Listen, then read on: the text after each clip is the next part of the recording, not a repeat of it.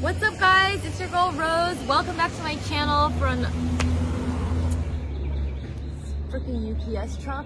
What's up guys? It's your girl Rose. Welcome back to my channel. I'm back for another van life vlog.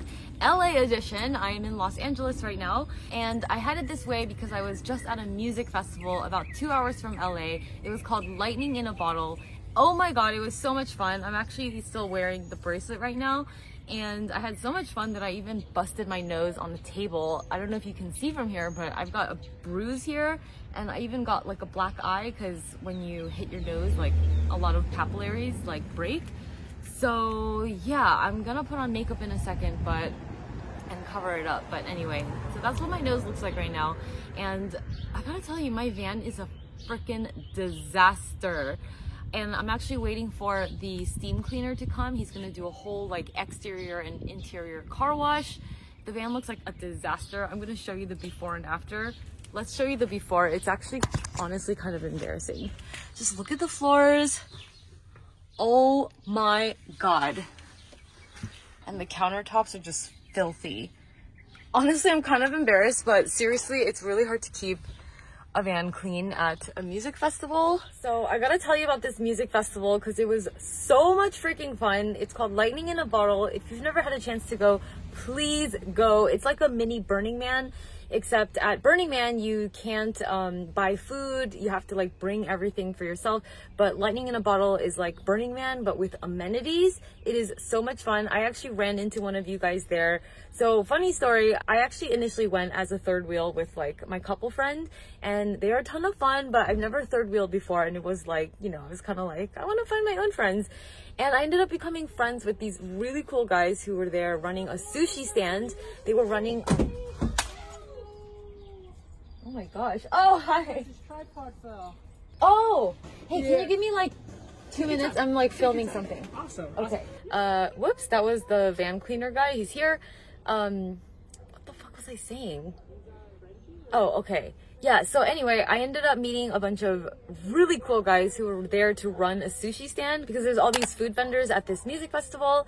Um, they were selling like hand rolls, these delicious like spicy tuna temaki hand rolls and I became friends with them and they were actually so busy at this music festival like working 12 hours nonstop every single day and then going out partying every night.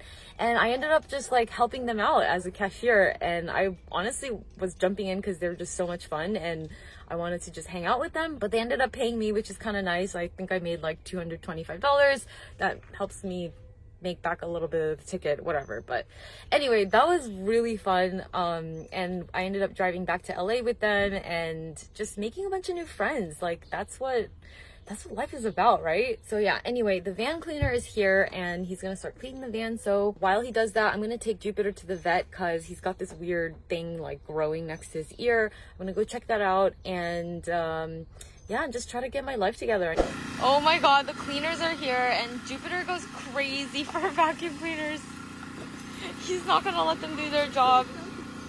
That is so funny. We're gonna go to the vet soon and get him out of the way.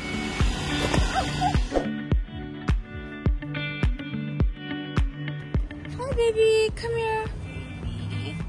Look at how swollen his right side is. Oh.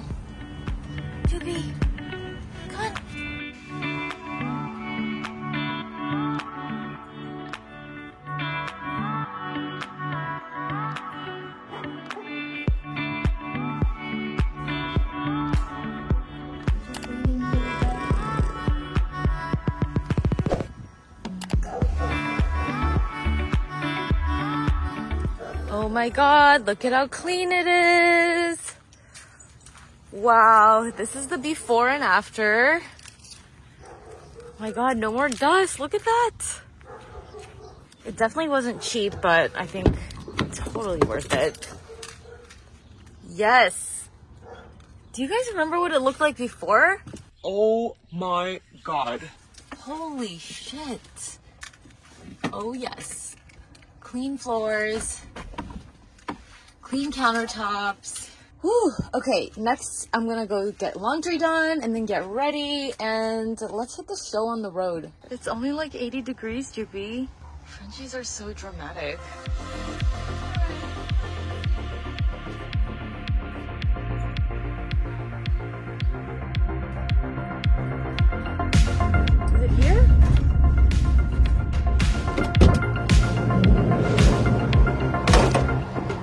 We're here at the laundromat. The plan was to be really efficient and get laundry going while getting ready and making food, but I just realized I have so low energy. I need like something. So I'm going to make myself a smoothie and then get laundry done. So, so much for my super efficiency plan, but that's what we're gonna do.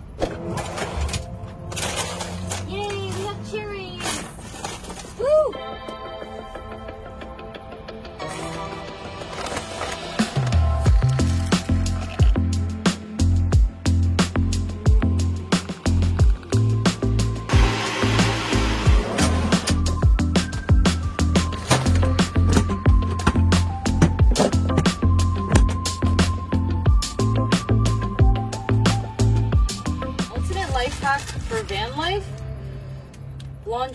Detergent sheets. That way you don't have to take this huge amount of space with a huge bottle of laundry detergent. These are gold.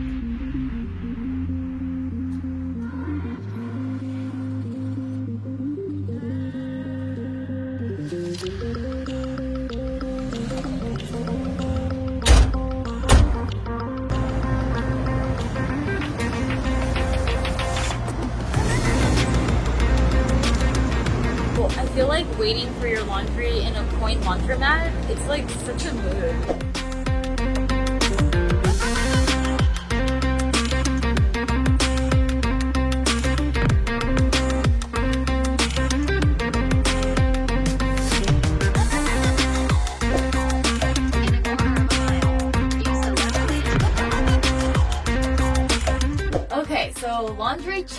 Van cleaning check. I feel so productive already. So you guys probably already noticed that I changed my YouTube channel name to It's Your Girl Rose. I am no longer investing with Rose. I'm really excited about it. I've been touching on this in other videos, but in case you've been out of the loop, I'm going to be talking all about a lot more than just finance. I'll be posting a lot more about van life, about digital nomad life, about minimalism, and just creating a life on your terms and like breaking the status quo and just creating your dream life, you know, and also like being 30 something and single, no kids, like how do you navigate life and your finances and relationships and everything um, you know, in that phase of life. And that's kind of where I'm at and I want to share all that with you guys. So I felt like It's Your Girl Rose was more um, kind of like I'm your I'm your cool like best girlfriend that shares everything with you and yeah so i'm really excited about this pivot. Um hopefully a lot of you guys will stick around. That would mean so much to me and if not that's cool too. So yeah like i feel like i'm in a really interesting phase of life where maybe a lot of like my asian homies are gonna understand this but I grew up like always having goals and feeling like I needed to achieve things in order to feel worthy. It's like in when you're little, it's about getting good grades in school and then getting to a good college and then once you get into a good college it's about getting a good job and then once you get a good job it's about having enough money to buy a house and like be all successful in all these material senses and it's just this constant hamster wheel and that is the the wheel that I've been on just always having goals, like setting goals and never feeling good enough until I got there. And then even when I started this YouTube channel, it was like, okay, when I get to 100,000 subscribers, I'll feel like I'm somebody. And then once I hit 100,000, it's like once I hit half a million and then the next goal is a million. And, and even with the money that I make, like, okay, I've made seven figures. Now it's eight figures and it's just never ending, you know? And it was earlier this year, like I seriously burnt out and something clearly wasn't working. And part of it was that I was honestly like really sick of only talking about finance. I felt like I had so much more to share with you guys. So I wasn't feeling that motivated and that really contributes to burnout, you know, if you don't love what you're doing. Like I just didn't know why I what I was waking up for every morning. And then I realized like I've worked so hard to like buy this van and to have like all the freedom that I have now and I wasn't even enjoying it. Like I was just working a lot and I didn't even know why I was working so hard. And and it's so ironic like i wanted financial freedom for so long. And literally once i hit that moment where like my investments were enough to cover my living expenses which are not even that high i just kept on working. Like it was this autopilot mode where i just couldn't um turn that off. And it was really this year like seriously like like a month ago when i realized you know what? Like just just stop. Stop for a second and like take a step back and reassess like is this really how you want to live life and like literally I've restructured everything in my business. I only have one virtual assistant working with me now and then my of course my video editor and I'm going to fucking just enjoy life and do whatever I want. I'm going to like live in my van and drive around really beautiful places in the US and go see friends. And then if I want to go back to Mexico, I'll go back to my place in Mexico, which by the way, for those of you who don't know, I'm working on buying a place in Mexico City. And the reason why I'm here in the US right now in my van is because um, my Airbnb in Mexico City ran out and Airbnbs are really expensive. And I'm in the middle of buying a place but you have to like apply for all this paperwork. And especially if you're a foreigner you have to um, get permission to buy as a foreigner so I'm like waiting on that piece of paper, which is why I decided like while I'm waiting, I'll just hang out in the US, you know, and not spend money on Airbnbs in Mexico City. Like I've got this van here, so why not drive around and catch up with friends in LA while I wait? And so that piece of paper from the government in Mexico should come any minute now. And when it does, I'm going to fly straight back to Mexico City, close on my first property ever to live in. And yeah, and I'll start the process of decorating that home. I'm also working on renting out this van because it sits vacant whenever I'm in Mexico City, and that could be a nice income stream. I'm thinking it'll bring in at least a thousand dollars a month, and it'll be totally passive because I have someone who will manage it for me. So yeah, that'll be that'll be fun. That's kind of what I'm working on right now, and honestly, like I'm having a blast filming these vlogs. Like it's so much fun taking you guys behind the scenes with me, and I don't know. I hope you guys like it. I hope you guys like my videos. Okay, so I am all ready. I have a pretty low maintenance kind of makeup routine. Um, I have a couple hours to kill, so I'm gonna just go hang out at a cafe and edit some videos, do a little bit of work, catch up after being in festival mode, and um, and then go grab dinner with some friends later in K Town.